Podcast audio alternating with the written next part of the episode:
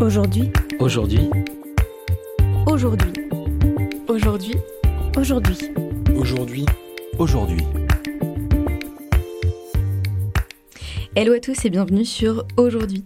Alors pour ceux qui écoutent pour la première fois sur ce podcast, j'explore avec mes invités la manière dont chacun peut se rendre utile à la société. Car je crois vraiment que tout le monde a son rôle à jouer pour bâtir aujourd'hui le monde de demain. Donc les personnes que j'interviewe ont des profils très divers, ce sont des entrepreneurs, des journalistes, des artistes, des médecins, mais leur point commun c'est qu'ils projettent tous et toutes une certaine vision du monde et qu'ils se mettent ensuite en action pour concrétiser cette vision, pour contribuer à leur échelle à faire leur part, comme on dit, et pour bâtir une, société plus inclusive, plus durable, plus joyeuse. Et donc j'espère que leurs histoires et leurs actions vous inspireront et vous aideront à définir pour vous-même quelle est la société que vous souhaitez pour demain et justement quel est le rôle que vous voudriez y jouer. Comment en gros vous aussi vous voudriez faire votre part aujourd'hui pour demain. Et je prends un tout petit peu de temps aujourd'hui pour insister là-dessus parce que je crois que je le dis pas assez. Mais la raison pour laquelle j'ai créé ce podcast vient de la conviction très profonde que j'ai qu'on a tous en nous un immense potentiel de création et qu'on peut vraiment tous devenir qui on a envie d'être et faire émerger dans le monde ce qu'on a envie de créer. Donc ça peut paraître un peu idéaliste dit comme ça, mais je crois vraiment très très profondément qu'on a tous le pouvoir de, en gros, de sortir quelque chose de nous euh, et, et, de le formaliser en quelque chose de concret dans le monde, de, de projeter une idée, une certaine vision du monde, bon, positive bien sûr, surtout à l'heure où on fait quand même face à des énormes enjeux, euh, et ensuite de réaliser cette vision, de la concrétiser avec des actes. Bref, je m'égare un peu, euh, donc je vais, revenir à l'épisode du jour qui est un format un peu particulier que je voulais vous, proposer. En fait, pour tout vous dire, j'ai eu un petit problème de planning. J'ai deux interviews qui ont sauté à la dernière minute, et puis après j'ai été un peu prise de court euh, avec euh, avec les méandres de mon emploi du temps. Enfin bref, mais mais du coup, il se trouve que il y a quelques semaines, Donia, qui est la cofondatrice de Meet My Mama, que j'avais interviewé dans l'épisode 9 du podcast. D'ailleurs, petit aparté pour vous parler de Meet My Mama, donc c'est une, plateforme de traiteurs qui fait travailler des femmes, des, des mamas réfugiées ou immigrées, pour proposer aux entreprises leurs leur talents culinaires et leur cuisine du monde. C'est euh, délicieux, ça cartonne, c'est inclusif, c'est joyeux, c'est super. Enfin bref, si vous connaissez pas, allez vraiment regarder leur site internet, c'est absolument génial ce qu'ils font. Euh, mais donc Donia, qui entre-temps est, devenue une copine, m'a dit qu'elle voulait lancer son propre podcast pour présenter ses mamas, justement, les, les mamas de Meet My Mama. Euh, et donc elle avait besoin de matériel et d'une salle d'enregistrement pour faire son podcast. Donc je lui ai prêté mon matériel et la salle d'enregistrement de mes bureaux. Et pour s'entraîner, en fait, elle m'a demandé si elle pouvait faire un test en m'interviewant. Donc je me suis prêtée au jeu avec plaisir, sans avoir l'idée une seule seconde qu'un jour cette interview serait diffusée. Mais avec mes problèmes de planning, je me suis dit, après tout, pourquoi pas en profiter pour vous en dire un peu plus sur moi. Je, dois dire que j'ai pas mal hésité parce que ça me ressemble pas trop de parler de moi et puis surtout qu'avec euh, toute l'autocritique dont je suis capable, je trouve que je parle beaucoup trop vite dans cette interview et que je dis environ euh, 357 fois quoi euh, quand, euh, pour répondre aux, questions de Donia. Mais bref, c'est pas grave, je me lance, euh, donc je, tente ce nouveau format, ce, cette nouvelle proposition. J'espère que ça vous intéressera, que ça vous plaira.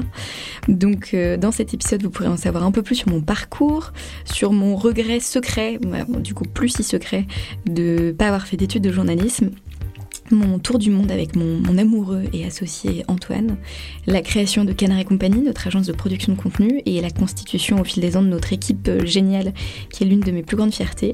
Euh, mais je parle aussi de mes mentors virtuels, euh, des livres que j'aime, ou encore euh, de ce que j'essaye de transmettre à travers ce podcast. Voilà, j'espère que ça vous plaira. Vous me direz. Bonne écoute. Bah, bonjour Charlotte. Bonjour Donia. Tu vas bien? Je vais très bien. Et toi? Ça va. Merci encore de nous recevoir. Euh, je sais que tu as l'habitude en général de recevoir des gens pour les mmh. interviewer. Et aujourd'hui, c'est toi qui passes derrière le micro. Ouais, ça me fait tout bizarre d'ailleurs. Ça te fait bizarre mmh. T'es contente? Ouais, plutôt contente. Ouais. Parfait. Alors aujourd'hui, ça va être une petite discussion intime, un petit peu sur toi, sur ton enfance, sur euh, ce que tu as fait et sur ce qui t'a amené aujourd'hui à notamment créer le podcast euh, aujourd'hui. Mmh. Donc je vais te poser euh, des petites questions et je vais te laisser y répondre et j'interviendrai euh, si je pense qu'il qu faut que j'intervienne. Ok. Alors, pour commencer, est-ce que tu peux nous parler un peu de, de ton enfance? Qui es-tu, Charlotte? Ouh là là là là, vaste question. Est-ce que euh, tu as envie de savoir un truc en particulier sur l'enfance ou de revenir à un, un, moment particulier? Parce que comme c'est très grand l'enfance. Bah déjà sur toi, qui tu étais Est-ce que mm. tu sais quel enfant tu étais? Est-ce que tu étais calme? Est-ce que tu étais agitée? Et comment tu as grandi pour aujourd'hui en être une jeune femme de 27 ans? Ouais, presque 27, presque dans, Dans, un mois. Euh, écoute, euh, j'étais pas du tout une enfant calme, j'étais une enfant euh, hyper agitée, au contraire, enfin hyper agitée, très énergique en tout cas. Mes parents racontent que j'étais une grosse casse-cou, euh, intenable, euh, hyperactive, euh, levée aux aurores en permanence. Donc voilà, je crois que je leur ai mené la vie un peu dure. Je leur ai pas mal de frayeur aussi. Je mettais ma vie en danger en permanence sans m'en rendre compte. Et non, sinon j'ai une enfance plutôt plutôt agréable, plutôt heureuse, très protégée dans un univers, j'ai la chance d'être née dans un univers où j'ai jamais eu à me poser de questions matérielles ou même affectives, dans le sens où j'ai grandi avec un modèle de parents pas parfait, qui s'engueulait évidemment, mais pas divorcé. J'ai eu la chance de pas vivre de deuil. voilà, je suis l'aînée de quatre enfants. Beaucoup de responsabilités alors Ouais, je sais pas. Euh, en fait, on est deux et deux. J'ai un petit frère qui a deux ans de moins que moi, que j'adore, donc je suis très proche. Et après, j'ai deux petits. Enfin, j'en ai un autre qui est né 9 ans après moi et ma petite sœur qui a 14 ans de moins, de moins que moi. Donc, il y a 13 ans là en, ce moment. Donc, c'est des, des, relations un peu différentes, mais je suis aussi hyper, hyper proche d'eux. Et ouais, en effet, je sais pas si on m'a donné des responsabilités, mais je me suis sentie assez vite, euh, ouais, responsable d'eux en tout cas. Euh, ouais. Voilà, mais j'ai eu une enfance globalement assez heureuse. Euh, ouais, vraiment, euh, vraiment bien, quoi. Et qu'est-ce qui t'a fait euh, Donc, t'as étudié à Sciences Po, c'est ça? Mm. Ouais, j'ai encore une fois hein, là, je me suis, je, je me posais beaucoup de questions, mais j'ai eu la chance, ou je sais pas si c'est la chance ou la malchance de de pas avoir à m'en poser trop au niveau scolaire, parce que du coup, m'ont mis sur une route toute tracée quoi depuis la maternelle. Euh, j'ai fait primaire, euh, collège, lycée, et puis après au lycée, je savais absolument pas ce que je voulais faire, comme beaucoup de jeunes euh, aujourd'hui et à l'époque. C'était il y a dix ans quand même, c'est pas non plus très il y a très longtemps, mais voilà. Et ma mère m'a dit, je, crois que c'est ma mère qui m'a dit un jour parce qu'elle était très stressée, elle est du genre à tout prévoir à l'avance et tout. C'est vraiment la mère poule par excellence qui s'occupe à fond de ses enfants et tout, et qui elle m'a du coup elle avait acheté au moment de l'orientation, genre fin, fin première début terminale, plein de bouquins sur comment orienter votre enfant, enfin voilà. Et elle avait trouvé, donc elle avait lu un truc sur Sciences Po. Euh, j'avais absolument aucune idée de ce que c'était. On m'avait pas du tout parlé de, tu vois, la notoriété qu'il peut y avoir autour de cette école notamment. Tes parents, ils faisaient quoi? Mes parents, mon papa, il est chef d'entreprise. Alors c'est assez, euh, enfin chef d'entreprise. Il, enfin complètement chef d'entreprise, mais comment dire Il est, en fait, il a récupéré la boîte familiale qui avait été rachetée par mon arrière-grand-père en 1954, puis passé à son fils, mon grand-père, puis passé à ses deux fils, euh, mon oncle et mon papa. Et euh, donc voilà. Et puis donc il a récupéré cette boîte à la base, mais il a quand même un vrai profil d'entrepreneur, pardon, parce qu'il a, à côté de ça, à côté de cette boîte initiale, créé plein d'autres boîtes en lien à chaque fois, mais euh, en gros, il s'éclate dans le développement. Donc voilà, un gros bourreau du travail. Et ma maman, elle était euh, euh, recruteuse, responsable des ressources humaines aux Galeries Lafayette. Et puis quand elle a eu son troisième enfant, donc mon petit frère Harold, elle a arrêté de travailler.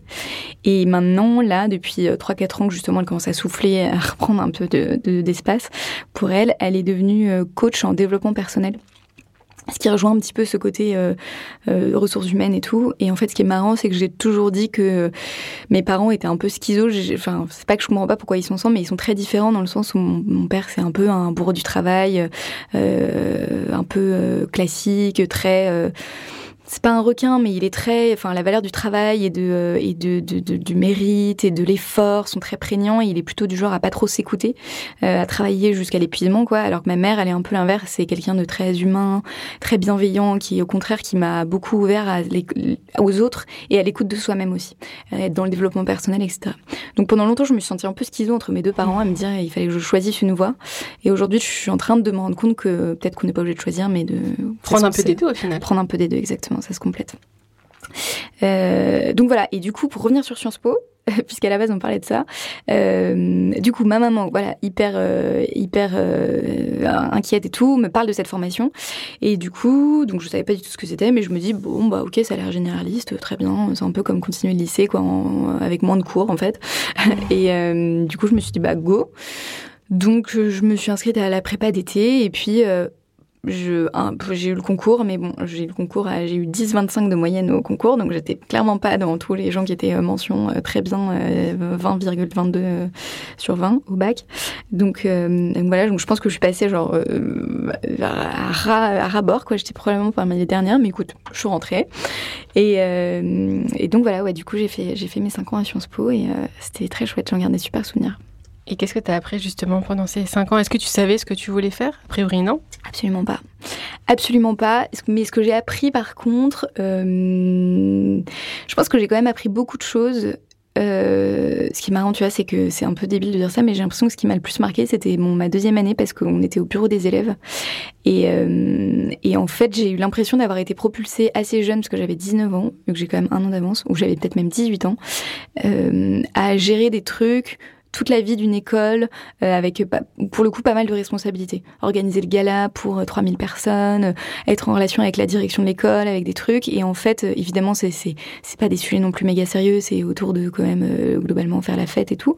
T'as quand même des sujets un peu plus sérieux aussi sur les l'aide au logement, les les partenariats avec les banques, les enfin des choses comme ça. Hum, mais en fait ça m'a énormément appris sur la vie, sur voilà. Et honnêtement, sur les cours, bien sûr de la culture générale, mais j'en garde pas. Euh, tu vois, je, je, me dis pas que ça a changé ma vie quoi d'avoir fait Sciences Po quoi. À part d'avoir fait d'avoir trouvé des bons copains et, et un bon réseau. Ça, en effet, par contre, ça t'amène ça. D'accord. Et donc, tu as fait ta première, ta deuxième année à Paris? Ouais, j'ai fait ma deuxième année à Paris. Et après, du coup, tu veux savoir ce que j'ai fait en troisième année? Ouais. Euh, en troisième année, donc, euh, pour ceux qui ne le savent pas, en, à Sciences Po, tu es obligé de partir à l'étranger. Tu dois soit partir euh, faire un échange scolaire, soit soit faire un stage, en tout cas c'était comme ça à mon époque. Et du coup, euh, je pense probablement parce que j'avais pas les très bonnes notes et aussi parce que j'avais pas envie qu'on m'impose un truc, j'ai décidé de faire un stage cette année-là. Et en fait, j'ai un peu, euh, j'avais pareil aucune idée de là où je voulais aller. Euh, du coup, j'ai un peu pris au hasard. Euh, y avait, on avait un espace carrière où il y avait des offres de stage qui étaient publiées, et donc en fait, j'ai eu une offre de stage dans une boîte de cosmétiques à New York super cliché. Et du coup, euh, et du coup, j'ai fait, j'ai commencé euh, six mois. Euh, enfin, j'ai commencé. En fait, je devais faire tout mon stage là-bas. Et puis, en fait, pour des raisons perso, j'ai, mis fin au stage et je suis rentrée à Paris au bout de quatre mois, un peu déboussolée. Fallait tout recommencer et tout. Et là, Sciences Po m'a dit, hop, hop, hop, hop, hop, t'as pas du tout fait ton année à l'étranger. Du coup, j'ai retrouvé un stage et je suis partie faire six mois à Londres pour compléter le truc dans une, une boîte qui faisait du, des magazines pour les compagnies aériennes. Les deux jobs, honnêtement, n'étaient pas fous. Euh, C'était pas méga intéressant. Je me suis pas éclatée, si ce n'est apprendre à parler en anglais et vivre dans des euh, cultures différentes. Et des grosses capitales aussi. Ouais, des grosses capitales. en tout cas. ouais, euh, j'ai adoré vivre là-bas, ça c'est sûr. Sur le job en soi, ça m'a pas transcendé. en revanche, je pense que c'est là où j'ai commencé vraiment à m'ouvrir au monde par moi-même, où j'ai l'impression que je suis un peu sortie de l'enfance, justement. Bah, J'avais 20 ans à l'époque, tu vois, j'étais encore quand même hyper jeune. à m'intéresser à plein de choses, enfin tout, à lire énormément, à euh, les, médias, les livres, à voir un petit peu les thématiques qui m'intéressaient et tout. Et je dirais que c'est là que vraiment ouais, je suis sortie de l'enfance de euh, je mange des pâtes et je ramène euh, voilà, je ramène des plats tout faits de chez mes parents et je dors sur le canapé d'un pote rue Princesse à côté de Sciences Po et, et à me dire ok justement qu'est-ce que j'ai envie de faire moi qui j'ai envie d'être. Mais bon, j'ai pas poussé la réflexion assez loin pour après, parce qu'après, il fallait faire un choix de master. Et en fait, si je suis complètement honnête avec moi-même, je l'ai un peu occulté, mais j'aurais adoré faire le master de journalisme. En fait, je crois qu'au fond de moi, j'aurais adoré être journaliste.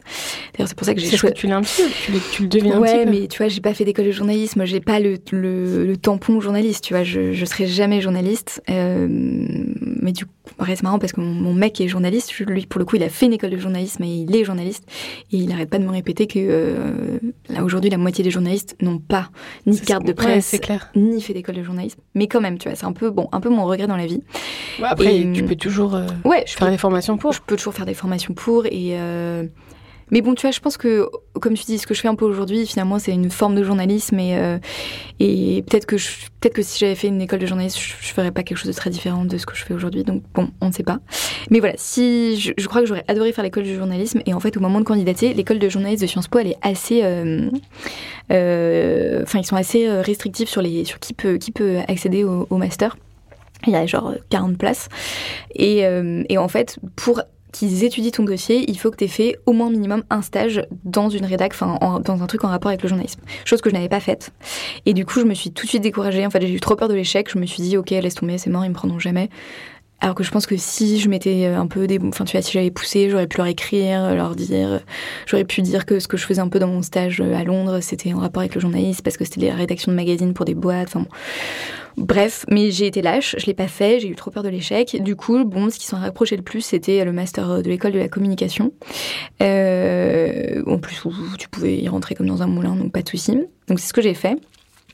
Et j'étais un peu déçue, je dois dire, parce que c'était vachement un master orienté pub, publicité. Euh, ça a été que fondé par des anciens de TBWA, euh, Publicis et tout. Ce qui en soi est super pour les gens qui veulent travailler dans la pub, mais qui, moi, m'a un peu rebuté. Donc, j'y ai pas trouvé exactement ce que je voulais. Euh, ça me faisait chier, les histoires de, de marques. De... Et tu vois, ce qui est marrant, c'est que je m'étais dit jamais je travaillerai en agence et tout. Résultat, aujourd'hui, j'ai une agence. Bon, euh, comme quoi, c'est marrant. Et, euh, donc voilà. Et mais donc c'était pas euh, pareil, ça m'a pas transcendé. Ça m'a pas transcendé. Et c'est peut-être aussi pour ça, parce que je savais toujours pas ce que j'allais faire, que euh, je me suis dit, bah tiens, après mes études, je vais partir faire un voyage, quoi. Et c'était un peu genre, je me prends un gap year, tu vois, une année de réflexion pour euh, voir un petit peu ce que je veux faire. Et tu savais pas du tout à quoi t'attendre Absolument pas. Enfin, je savais à quoi m'attendre pendant le voyage parce qu'on l'avait quand même planifié, on avait un projet pour, mais je savais absolument pas ce qui ressortirait après. Et en fait, ça d'ailleurs, plus j'avance dans la vie, plus j'apprends à me connaître et plus je vois que je suis quelqu'un, bizarrement, qui réfléchit en, en, assez court terme. Tu vois, je vois à quelques mois devant moi, même pour ma boîte, hein, c'est bizarre, je vois ce qui va se passer, je vois très, très, avec très précisément ce qui va se passer le jour même, euh, sur une semaine, j'ai une vision à une semaine, à un mois. Mais tu vois, te dire ce qui va se passer pour moi dans ma vie dans, en septembre, moi, je sais que je me marie en août. Ah, voilà. Donc ça, c'est bien, merci. Mais après, euh, après août, euh, je sais pas, tu vois. Enfin, je sais que ma boîte va continuer, que je vais toujours avoir des salariés et tout, mais j'ai pas de vision. Et donc, euh, je suis un peu partie en tour du monde comme ça, en mode euh, Inch'Allah, euh, on verra bien, tu vois, ce que la vie m'apportera. J'ai tendance à faire assez confiance, en fait. Bah, c'est pas plus mal, au final. Ça te pousse quand même à faire des choses, mais d'un autre côté, t'attends rien de spécial, donc t'es pas forcément déçu à la fin. C'est ça, exactement, ouais. Ouais, exactement, c'est ça. J'ai jamais d'attente énorme, donc du coup, je, je prends toujours avec joie ce que m'apporte la vie, en fait. Et justement, qu'est-ce que t'as apporté ce voyage? Alors du coup, euh, donc si je reviens sur la genèse, euh, donc j'ai eu la chance en, dernière année de master euh, à Sciences Po, donc en cinquième année, de faire une rencontre super, donc de rencontrer Antoine, qui est mon amoureux et, mon associé aussi chez Canary Company dans mon agence, qui donc lui finissait son école de journalisme à l'époque. et tous les deux, un peu pour un pari, on s'est dit tu vois, on était un peu fous. C'était notre premier, notre premier date, si tu veux tout savoir, notre premier soir. On s'est dit, euh, ah, moi j'adorerais, j'ai un rêve, j'adorerais faire un tour du monde. Et, et il me répond, ah, trop, moi aussi. Et, tout. et en fait, on s'est un peu topé dans la main euh, par défi, tu vois, un peu par esprit de cap, pas cap. Et, euh, et en fait, six mois après, on est vraiment partis en tour du monde tous les deux. Et mm, donc du coup, bon, avec mon côté hyperactif et un peu contrôle fric, j'avais quand même un peu prévu des trucs. Donc euh, on avait mis au point un projet. Et surtout, ce qui était assez clair pour nous, c'est qu'on voulait pas partir voyager sans but parce que on, lui aussi, il est un peu du genre hyperactif. Et on s'était dit, si on fait que voyager, ce sera pas suffisant pour nous nourrir euh, intellectuellement. Et du coup, on, on, va rentrer au bout de trois mois parce qu'on aura déjà l'impression d'avoir eu des très grandes vacances. Et euh, tu vois, Antoine, au bout d'une semaine, il est du genre à me dire, bon, c'est bon les vacances, mais quand est-ce qu'on retravaille? Donc au bout de trois mois, ça été compliqué quoi. Voilà, et du coup, le projet qu'on a monté, on s'est dit, euh, j'avais une copine à l'époque qui bossait dans une association qui s'appelle la chaîne de l'espoir, qui est pas très connue, qui est en fait une petite sœur de euh, Médecins du Monde, euh, qui a été créée dans les années, enfin début des années 90 par un mec qui s'appelle Alain Deloche, qui est un chirurgien cardiaque, qui a beaucoup travaillé justement avec Médecins, Médecins sans frontières, puis avec Médecins du Monde, qui sont deux branches un peu scindées à la base de la même entité. Enfin bref, je me souviens plus exactement des, je sais pas s'ils ont eu un petit conflit, enfin je me souviens plus. Et, et donc la chaîne de l'espoir, c'est une association qui s'occupe des enfants et ils ont deux volets. Ils ont un volet santé où en gros ils ont ils ont des soit ils opèrent les enfants euh, et parce qu'ils forment le personnel soignant sur place dans les hôpitaux. Euh, soit ils font venir des enfants quand c'est des opérations trop lourdes et que dans les pays ça peut pas être pris en charge. Ils les font venir en France pour les faire opérer. En général, c'est des opérations du cœur, c'est quand même des opérations assez lourdes. Et ils sauvent la vie de milliers d'enfants. Donc ça a commencé vraiment avec le volet médical, avec notamment Alain Deloche qui, qui, m'a parcouru le monde pour opérer des enfants, qui a sauvé la vie de millions d'enfants. Une personne très inspirante. Et euh, ils avaient aussi un volet éducation, où ils se sont dit, bah, une fois que tu as sauvé l'enfant et qu'il est en bonne santé, bah, comment tu fais pour que derrière, il, tu vois, il, il, fasse quelque chose de sa vie quelque part. Et évidemment, l'éducation est hyper importante quand même, notamment pour les petites filles dans des pays où elles n'ont pas accès à l'éducation. Et du coup, donc ce deuxième volet éducation, ils ouvrent des écoles, ou encore une fois, ils forment des profs, ils font des, des systèmes de parrainage avec la France, enfin, et ils sont dans euh, plein plein de pays dans le monde. Donc j'avais cette copine à Sciences Po, Gaëtane, qui bossait pour cet asso, qui était à fond, qui me disait qu'elle adorait et tout. Et quand on a cherché un projet avec Antoine, assez naturellement, j'ai tout de suite pensé à elle. En fait, je me suis dit bon bah tiens, je vais je vais voir avec elle s'il n'y a pas un truc à imaginer avec la chaîne de l'espoir. Je savais qu'ils étaient présents dans pas mal de pays. Euh, et euh, donc voilà, donc euh, en fait, elle me les a présentés. On est rentré en contact. Ils ont adoré le projet. En même temps, on arrivé en disant attends, je suis désolée, je suis complètement décousue. Ce que j'ai oublié de te préciser, c'est qu'en fait notre projet, ce qu'on s'est dit, c'est ok, qu'est-ce qu'on sait faire, toi et moi Antoine et moi.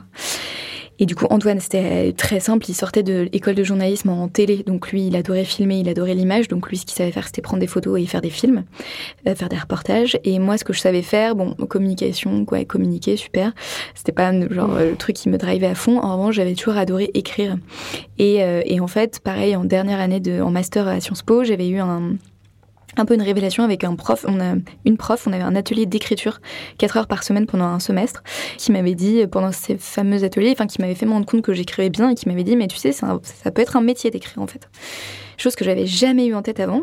Et puis en fait qui revenait, rejoignait un petit peu mon envie d'être journaliste à la base. donc ça avait un peu fait son chemin et tout. donc je m'étais dit bon bah moi ce que je sais faire c'est écrire en fait. Euh, et donc bah voilà, fort de nos deux petits trucs, euh, Antoine sait faire des vidéos, moi je sais écrire, on se dit on va mettre ça on va écrire, enfin, produire du contenu en fait pendant notre voyage. Mais après, le sujet, c'était produire du contenu, pourquoi? Et donc, d'où est né ce. On s'est dit, fallait. Enfin, moi et même aussi Antoine, j'avais très envie que ça, ça soit autour d'une thématique qui a un petit peu de sens. Et du coup, euh, c'est comme ça qu'est né ce, projet de, faire du contenu euh, à propos de, de, de, l'enfance. En fait, le fil rouge, on s'est dit, ça a été l'enfance. On a commencé avec la chaîne de l'espoir, qui était présent euh, dans pas mal de pays qu'on a fait, mais en fait, ils n'étaient pas présents partout. Donc, du coup, et ben, dans les autres pays où on a où ils n'étaient pas présents, on se mettait en contact avec d'autres assos sur place. Et du on a rencontré une dizaine d'associations au final. Peut-être un peu moins quand même, j'exagère, peut-être 6-7. On a fait 14 pays entre l'Asie et l'Amérique latine pendant 9 mois. Et donc, euh, on avait clairement une partie voyage euh, kiff pendant, je dirais, euh, deux semaines. Et puis deux semaines où on allait vivre dans les orphelinats, on allait visiter les écoles, les hôpitaux et tout. Et en fait, on avait un blog, Antoine faisait tourner une vidéo, moi j'écrivais un article ou plusieurs articles. Et au début, on faisait vraiment ça pour nous, pour notre blog perso, pour avoir un projet en fait qui nous drive, pour nos proches qui nous lisaient, enfin moi, tu vois, ma, maman, ma grand-mère, euh, voilà. Et puis, euh, en fait, assez vite, on s'est rendu compte que les assos nous demandaient euh, de pouvoir exploiter nos productions, notamment les films. Euh, donc au début on les faisait en français, et puis petit à petit on s'est mis à les faire en anglais ou en espagnol, et puis à les sous-titrer en anglais ou pareil en français, pour qu'elles puissent en emparer. Et en fait, parce que t'imagines au fin fond de la Birmanie, une asso elle a pas le pouvoir de se payer une vidéo en fait. Et donc quand t'arrives en disant bah moi j'ai tout le matos vidéo, parce qu'on se fait trimballer du matos dans tout le monde, t'imagines pas. quand t'arrives en disant bah moi je viens avec ma, caméra et tout, et je, fais un film gratuitement pour toi, bah, c'était trop contente en fait. Et euh, donc voilà, pour ce voyage. Et ça, autant dire que ça a été un voyage hyper marquant à tout point de vue, humainement évidemment. Quand tu dézoomes tu sais, j'ai un peu cette image du zoom où, d'ailleurs, là, je, suis trop zoomée, je trouve, en ce moment, sur euh, la France, voire sur Paris. Euh, ton monde, en fait, c'est ce que tu vois autour de toi, tu vois. Et t'as l'impression que c'est ça, en fait, la vie. Ouais, t'as l'impression que c'est ça, la vie. Et en fait, quand tu dézoomes, c'est pour ça que je te dis, mon premier truc, ça a été un peu cette troisième année à Sciences Po, où, alors que c'était encore dans des grosses capitales, hein, New York et Londres, mais j'ai fait un petit dézoom en me disant, ah ouais, il se passe des choses ailleurs, tu vois. Il y a des gens qui vivent différemment, qui ont des, valeurs différentes, des cultures différentes. Et là, j'ai fait le dézoom encore plus gros. Et là, tu vois, parfois, j'y repense en me disant, euh, bah, je pense à ces petits gamins que je suis allée voir au Népal. Euh, et tu vois, je j'adore cette idée-là. Et je les, je les vois, je pense à eux parfois et tout. Et je me dis, bah, ils existent quelque part à l'autre bout du monde et avec, ils ont d'autres priorités, d'autres cultures, d'autres valeurs. Et euh, parfois, ça me fait du bien, tu sais, quand je suis la tête dans le guidon, en mode, il y a un client qui me fait chier, il faut absolument faire les trucs et tout. Je me dis, je repense à ça et ça me fait du bien. Et donc, ce voyage a été hyper apprenant sur ce côté-là, hyper dézoom, de se dire. Euh, bah ouais, le monde en fait, il est tellement vaste, il y a tellement de gens, il y a tellement de choses, il y a tellement de, d'enjeux différents, de cultures, de personnes. Enfin, tu vois, nous en tant que. Enfin, ça te remet un peu à ta place, tu vois. Sans pour autant. Euh, euh, tu vois, ça n'a pas non plus changé ma vie, ça m'a pas fait une méga claque, tu vois, mais juste ça m'a vraiment ouvert à fond l'esprit. Et puis surtout, ça nous a appris vachement à travailler ensemble avec Antoine. en fait, on a appris notre métier aussi, tout simplement, qui est la production de contenu aujourd'hui. donc, parce qu'aujourd'hui, ce qu'on fait avec Canard et compagnie, c'est bah, pour continuer à produire des articles pour des clients, produire des vidéos, produire des podcasts, produire des, du, graphisme, de l'image, enfin, voilà, du contenu en fait. voilà, je sais pas si j'ai répondu à ta question. Désolée. Et justement, est-ce que c'est non pas du tout, au contraire. Et c'est ça qui t'a hum, donné envie de justement ouvrir ton entreprise? Alors, euh, encore une fois, tu vois, je prends un peu les choses comme elles viennent. Euh, je sais pas si je crois en ma bonne étoile ou quoi, mais en fait, assez vite, euh, euh, quand on était en voyage avec Antoine, du coup, on, moulinait beaucoup, on parlait beaucoup et tout. On, a eu cette envie de, de, après créer une entreprise. À la base, l'idée qu'on avait, c'est un peu ce que Care News fait. Pour ceux qui connaissent Care qui connaissent pas, vous irez voir ce qu'ils font.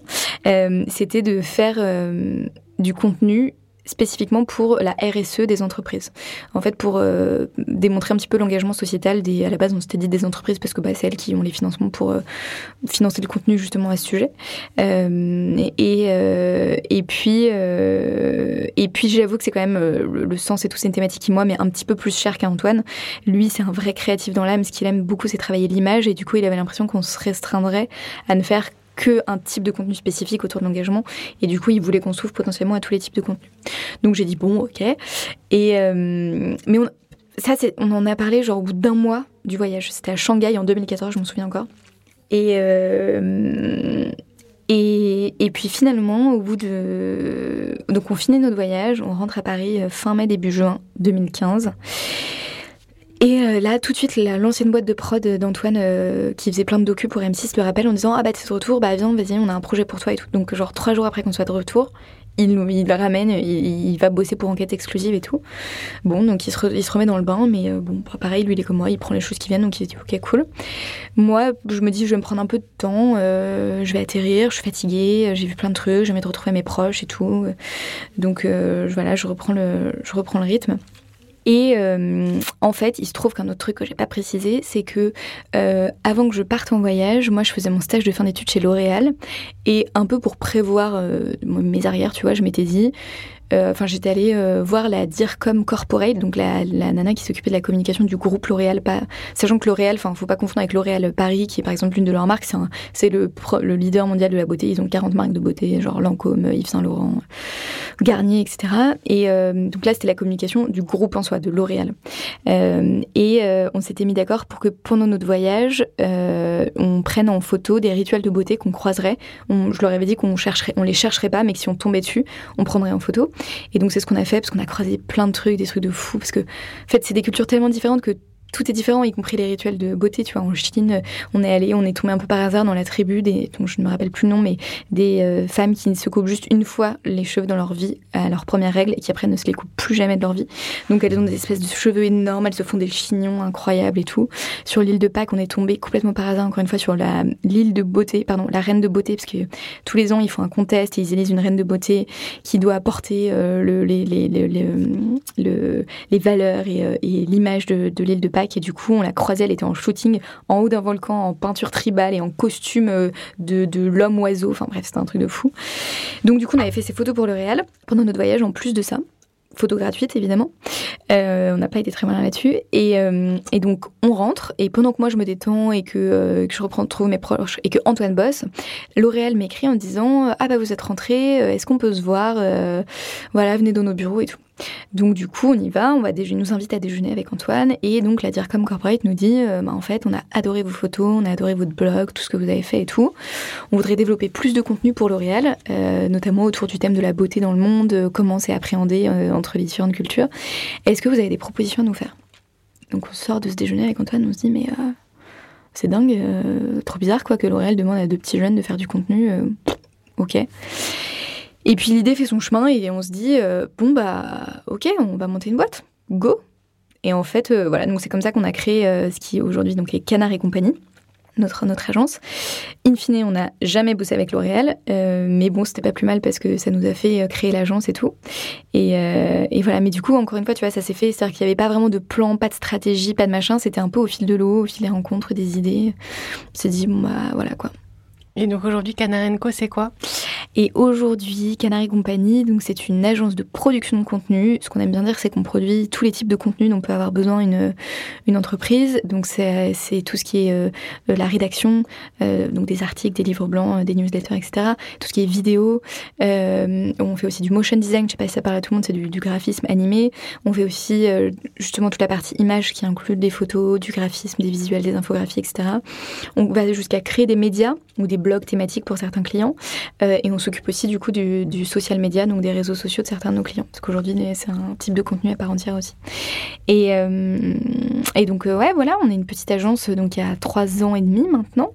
On est une petite dizaine, donc c'est petit, c'est pas, pas beaucoup, mais. c'est pas mal déjà pour trois ans. Ouais, c'est pas mal, c'est pas mal. Non, non, franchement, on, est, on a beaucoup de boulot, on est, mais on est fiers et surtout tu vois, je trouve que c'est pas tant pour. Tu vois, on a des gros clients, genre euh, Total, euh, euh, Veolia, BNP, Eiffage et tout, assez corporate d'ailleurs. Mais je suis pas tellement fière de bosser pour ça, en fait. Enfin, je m'en fous, enfin, tant mieux, tu vois. Voilà, il faut bien, il faut bien vivre. Mais là où je suis fière, c'est que je trouve que j'ai, qu'on a réussi, tu vois, je dis c'est un lapsus, à créer euh, une boîte euh, où il fait bon vivre, où il y a de la bienveillance. En fait, on a vraiment mis toutes nos valeurs avec Antoine d'écoute, de bienveillance, de. Euh, et tu vois, les filles, je dis les filles parce que pour l'instant, il y a que des filles dans notre équipe, mais il y a un mec qui arrive la semaine prochaine. Alléluia, un deuxième mec, ça va faire du bien, Antoine. Et les filles, tu vois, elles disent euh, que c'est une petite coloc, l'agence. Et je trouve ça hyper touchant et j'adore qu'elles disent ça. Parce qu'en effet, c'est ça, c'est un peu un esprit familial, un esprit... Euh, tu vois, je, au, début, je me posais vachement de questions en me disant est-ce que je respecte les règles? Est-ce qu'on doit faire comme ça en entreprise et tout? Et puis à un moment, je me suis dit en fait, je m'en fous, on réinvente nos propres règles. Il n'y a pas de règles en fait, tu vois, et chacun fait ce qu'il veut et comme il veut. Et, euh, et voilà, du coup, du coup, on a vraiment créé Canary Company à notre image et, et en fait, je suis hyper fière et j'adore notre équipe. Et est-ce que tu penses que toutes ces valeurs, tous les principes que tu essaies de mettre en place au sein de ton entreprise, c'est, ça vient de, de, de quoi, de qui, de, de, tes, de, tes, rencontres, de tes voyages? Je pense qu'il y a une partie, euh, une partie innée, une partie acquise. Évidemment, il y a une partie acquise de, de ma famille où où en fait je pense qu'il y a deux valeurs très fortes que j'ai prises, une de mon père et une de ma mère pour le coup. C'est un la valeur du travail pour le coup et du mérite quand même. Donc je sais que enfin travailler c'est important pour moi et, euh, et je trouve qu'on se réalise aussi dans le travail. Donc c'est aussi une valeur que je mets dans mon entreprise et ce qui vient de mon père très clairement. Et la valeur de bienveillance et d'écoute. Ça vient beaucoup de ma maman, ça pour le coup. Euh, donc ça, ça vient clairement de quand j'étais petite. Et puis, euh, et puis après, Qu'est-ce que j'ai d'autre? Euh, Avec Antoine, on s'est, on retrouvés sur, je sais pas si c'est des valeurs, mais en tout cas des, croyances ou des intérêts communs qui sont autour d'une certaine forme de liberté. C'était peut-être pour ça aussi l'autour du monde et autour de et l'idée de créer sa boîte. Et je pense aussi euh, une histoire de créativité. Créativité pas tant au sens de créativité, on a toujours tendance à, l'entendre comme euh, produire quelque chose qui est beau. Pour moi, c'est pas ça, c'est juste créer en fait. Le fait de créer une boîte, une idée, une réflexion, une image, un film, euh, tu vois, euh, enfin, et, créer, c'est se réaliser en fait. Et euh, donc ça, la créativité, c'est un truc important pour moi. Et, tu vois, je, trouve que tout le monde devrait avoir accès à la créativité, quoi. Et c'est pour ça que tu as voulu mettre en avant des créateurs à travers aujourd'hui? Ouais, ouais, ouais. Je suis d'accord. C'est exactement pour ça. En fait, tu vois, je l'avais pas formalisé, mais tu m'aides à le formaliser. Ouais, exactement. En fait, j'adore les gens qui ont créé un truc, en fait, qui ont et en plus qui ont créé un truc qui, apporte du bien à la société, quoi. Mais en effet, en fait, j'admire énormément les gens qui crient. Euh, et surtout, mais aussi ce que j'aimerais dire avec ce podcast aujourd'hui, c'est que tout le monde a le potentiel de créer des choses, en fait. Euh, encore une fois, voilà, que ce soit une boîte, une idée, euh, un dessin, n'importe quoi, on a tous un potentiel créatif. Je sais pas si je le formalise assez bien dans, dans, dans mon podcast, mais en tout cas, c'est un peu l'idée sous-jacente que, je viens, que tu viens de m'aider à formaliser, en fait. Mais, euh, mais ouais, en fait, les... c'est pour ça que je mets en avant des créateurs, dont tu fais partie d'ailleurs. Mmh. Et justement, quelle est la, la rencontre qui t'a le plus marqué? Ah là là, chacune me marque. Tu veux dire avec le podcast? Alors, on va dire une lors de ton voyage? Ouais. Et une lors de ton podcast. Ok. Euh...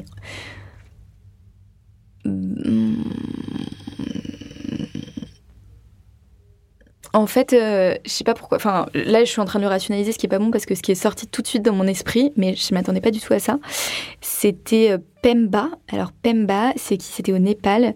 C'est un mec qui a créé un espèce de petit orphelinat ou plus ouais slash maison d'accueil un peu. Pemba Attends, Pemba, je me souviens plus de son nom de famille, j'ai oublié, putain, merde. Mais enfin bon, euh, voilà. Pemba Népali, je crois. Bref, peu importe. Mais donc c'est un type en fait. Au Népal, il faut savoir que c'est donc un des pays les plus pauvres au monde et qui est une région très montagneuse. Euh, ils sont euh, en gros t'as as la chaîne des Annapurna et la chaîne de l'Everest, enfin de l'Himalaya pardon, dans lequel il y a l'Everest. Donc c'est vraiment c'est un, un, pays entre la Chine et l'Inde quoi, avec une, sur une plein de montagnes euh, qui montent hyper haut, ça monte jusqu'à 8000 mètres, enfin l'Everest ouais, c'est 8900 je crois, enfin bref. Euh, et du coup, il y a plein de gens qui vivent dans les montagnes et euh, qui sont un peu éloignés de tout et tout, et du coup ils ont très très peu accès à l'éducation. Ils ont aussi très peu, très, très peu de rendement agricole. Enfin, c'est vraiment un pays, euh, un pays où c'est difficile de, enfin, de créer de la richesse économique.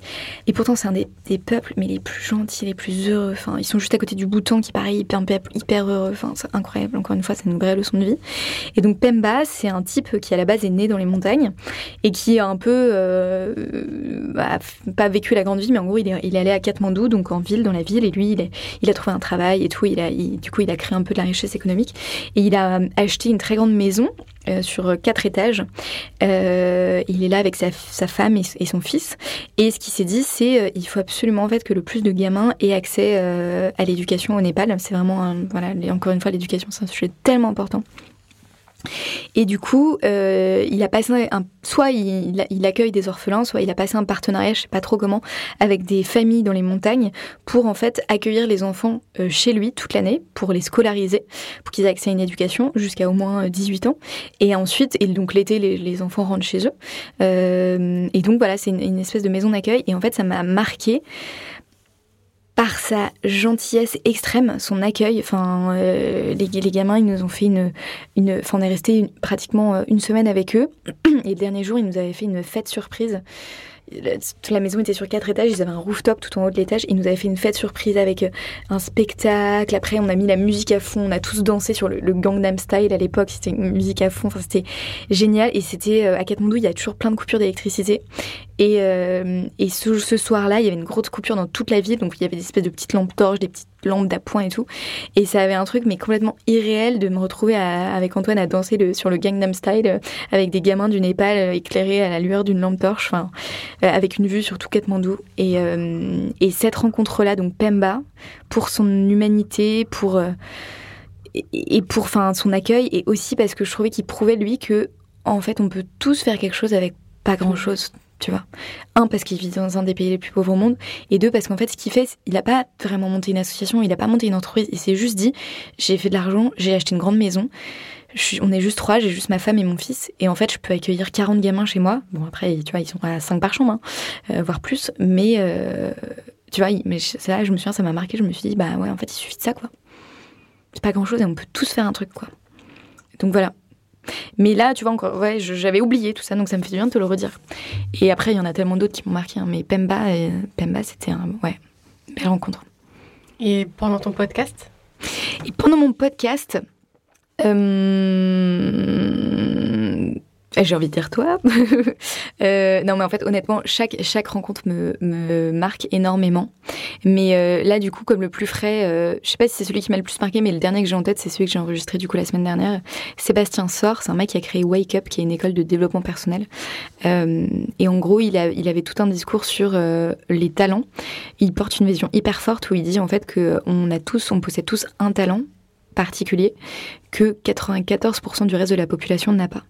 Et en fait, quand on va à l'école, on a tendance, on apprend des compétences qui sont pas forcément en lien avec notre talent. Et il disait en fait, le monde tournerait tellement plus rond si euh, on misait sur nos talents plutôt que, enfin, et si on accordait nos compétences avec nos talents en fait. Il m'a fait tout un discours là-dessus. Et, euh, et, je me suis dit, ouais, grave, il a trop raison. Enfin, ça m'a vachement ouvert les yeux sur euh, cette idée de talent. Déjà, euh, encore une fois, c'est porteur d'espoir. Ça veut dire tous dire qu'on est talentueux sur quelque chose, alors que t'as tellement de gens qui pensent qu'ils sont pas talentueux. Et en fait, ça reboucle avec mon, mon, idée de tout le monde est créatif, tout le monde peut créer et tout. Et je pense que si chacun dans le monde, tous ceux qui nous, potentiellement nous écoutent, savent qu'ils sont talentueux, en fait, ça leur donnerait probablement les ailes et le pouvoir pour se dire qu'ils peuvent créer ce qu'ils veulent, en fait. Au final, tout à l'heure, tu nous disais que t'avançais un petit peu au jour le jour, enfin t'arrivais à voir à une semaine, deux semaines, mais pas forcément sur le long terme. Mm. Mais au final, moi, à t'entendre, je dirais que ta vision, c'est plutôt de bah, justement révéler euh, tous les, toutes les personnes euh, qui aiment créer, qui ont envie de créer et Ouais. de leur donner cette liberté au final. Clairement, j'adorerais faire ça. Je pense que ça, c'est un peu ma cause, tu vois. À chaque fois dans mon podcast, je dis aux gens, euh, c'est quoi, c'est quoi votre, c'est quoi ta cause, tu vois, c'est quoi votre cause? Et en fait, moi, je la pose cette question parce que je sais moi-même pas trop ce que c'est ma cause, mais je suis en train de faire tout un travail depuis six mois. Et puis aussi parce qu'avec le podcast, à chaque fois que je rencontre quelqu'un, ça m'inspire tellement, ça m'apprend tellement de trucs que ça m'aide moi aussi à réfléchir.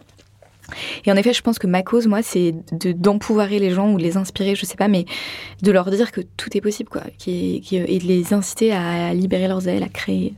C'est un peu euh, cheesy ce que je raconte, mais bon. Non. Et si d'ailleurs tu devais euh, leur donner euh, une citation ou un proverbe pour les, pour les empowerer, qu'est-ce que ça serait?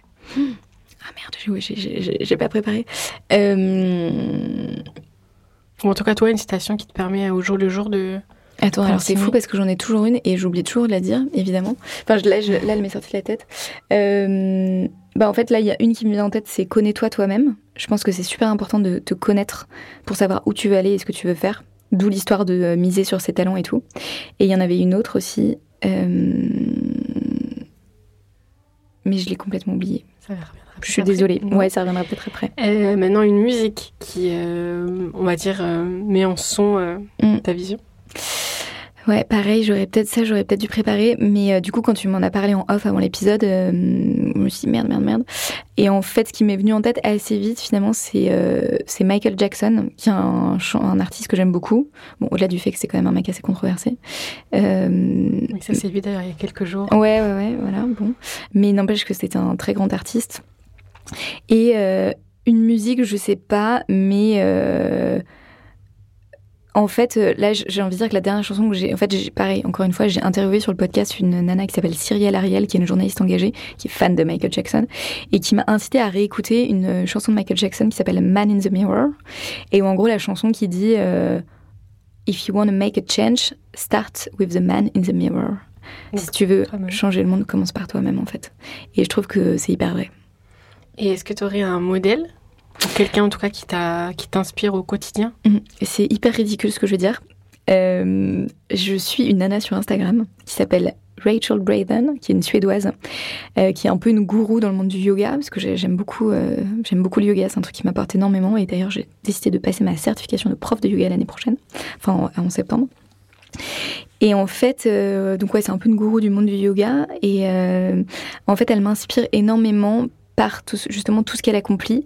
Et c'est un peu une autodidacte. Elle a juste eu le bac, euh, enfin l'équivalent du bac euh, suédois.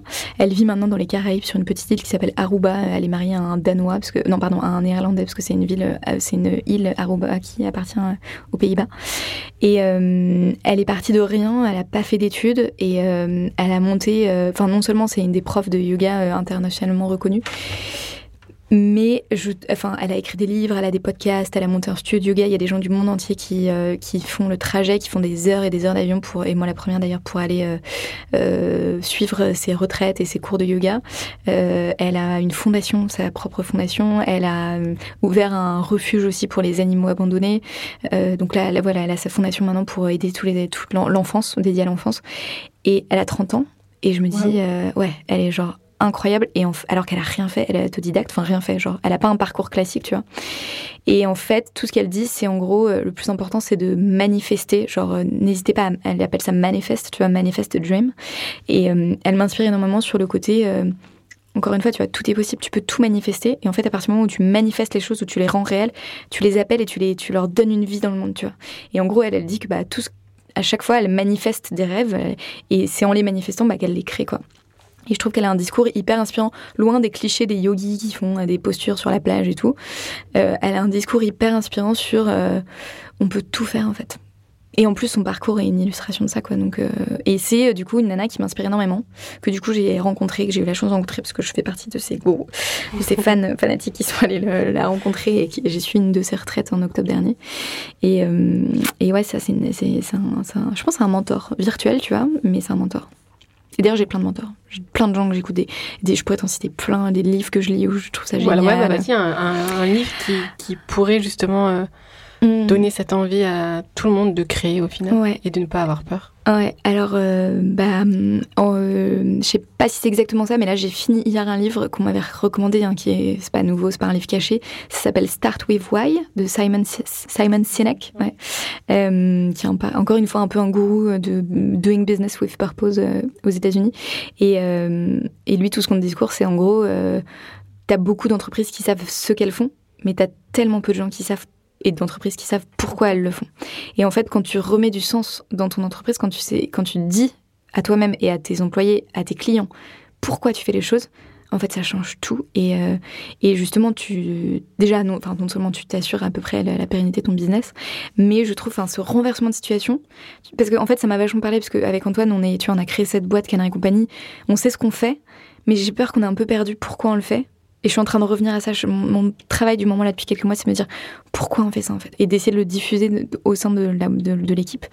Euh, et, euh, et en fait, Ouais, dis-moi. Non, si ça peut donner une idée, nous, toutes les semaines, euh, Youssef et Luna, quand on fait nos réunions, euh, à chaque fois, chaque semaine, Youssef revient sur le why, sur la vision, la mission. C'est hyper important. C'est chaque fois, chaque intéressant. fois, chaque fois. Non, mais c'est super important, tu vois. Et nous, je pense qu'on s'est un peu perdu là-dessus. Parce que comme on n'avait pas justement de why au début, on a fait un peu notre boîte de briques et de broc en fonction des demandes des clients et on doit faire des choses bien parce que ça se développe et que les gens viennent travailler avec nous et, que les, les, clients, enfin on a de plus en plus de clients donc on se dit qu'on doit faire quelque chose de bien.